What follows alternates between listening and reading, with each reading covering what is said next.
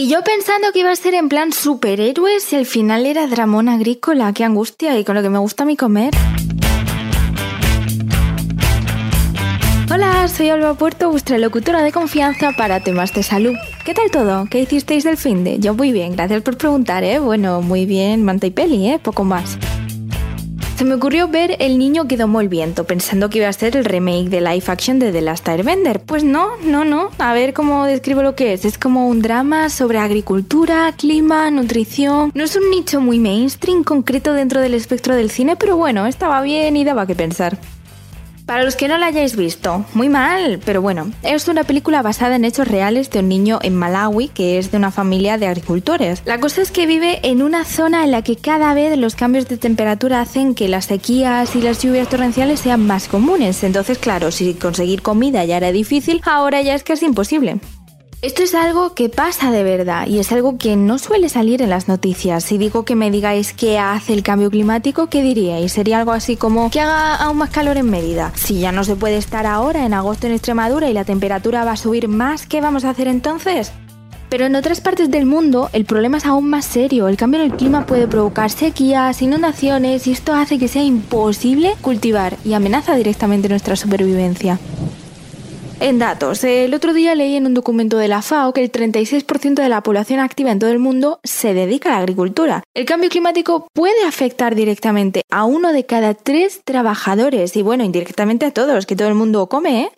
Pues de esto no se habla tanto en las noticias cuando se habla de cambio climático, aunque no. Pero es que ya no es solo que no vayamos a tener comida, es también la calidad de la comida y lo nutritiva que vaya a ser que todo afecta. No tener acceso a la comida o que no sea de calidad tiene muchos efectos en la salud. Obviamente está la desnutrición en sí, pero también la anemia y otros problemas que te hacen más vulnerables a los efectos de otras enfermedades. Vamos, que algo que antes no te mataba, pues ahora te podría matar. Y ya no es solo lo que te mata, la mala nutrición se relaciona con problemas cognitivos, mentales e incluso anomalías congénitas. Total, que empiezas con cambio climático y acabas con esta colección de complicaciones. Bueno, volviendo a la película, el niño protagonista al ver los problemas por los que pasa su pueblo intenta hacer algo para solucionar el problema. ¿Salvará vida su ingenio? ¿Es su invento un éxito? Ah, yo no os lo voy a contar, aunque creo que con ver el tráiler ya sabéis cómo acaba.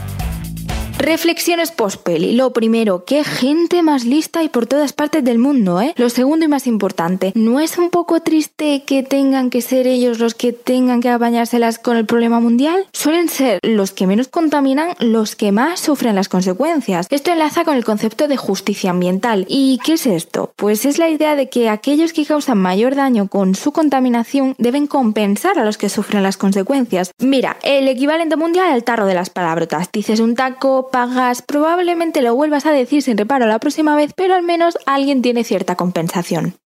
¿Creéis que esto funcionaría bien a nivel mundial? ¿Es realmente justo o hace falta algo más?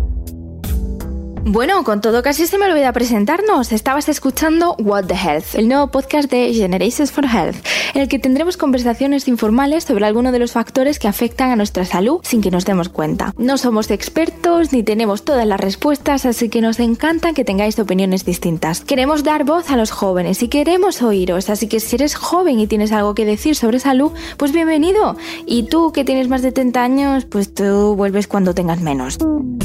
Hombre, que es broma. A ti también te queremos oír. Mándanos un audio con algo que tengas que compartir con el mundo en materia de salud. ¿Tienes una crítica algún proyecto que quieras compartir? ¿Un dato interesante? Envíanoslo a generationsforhealth.gmail.com y puedes salir en el próximo podcast. Bueno, no es como si salieras en la tele.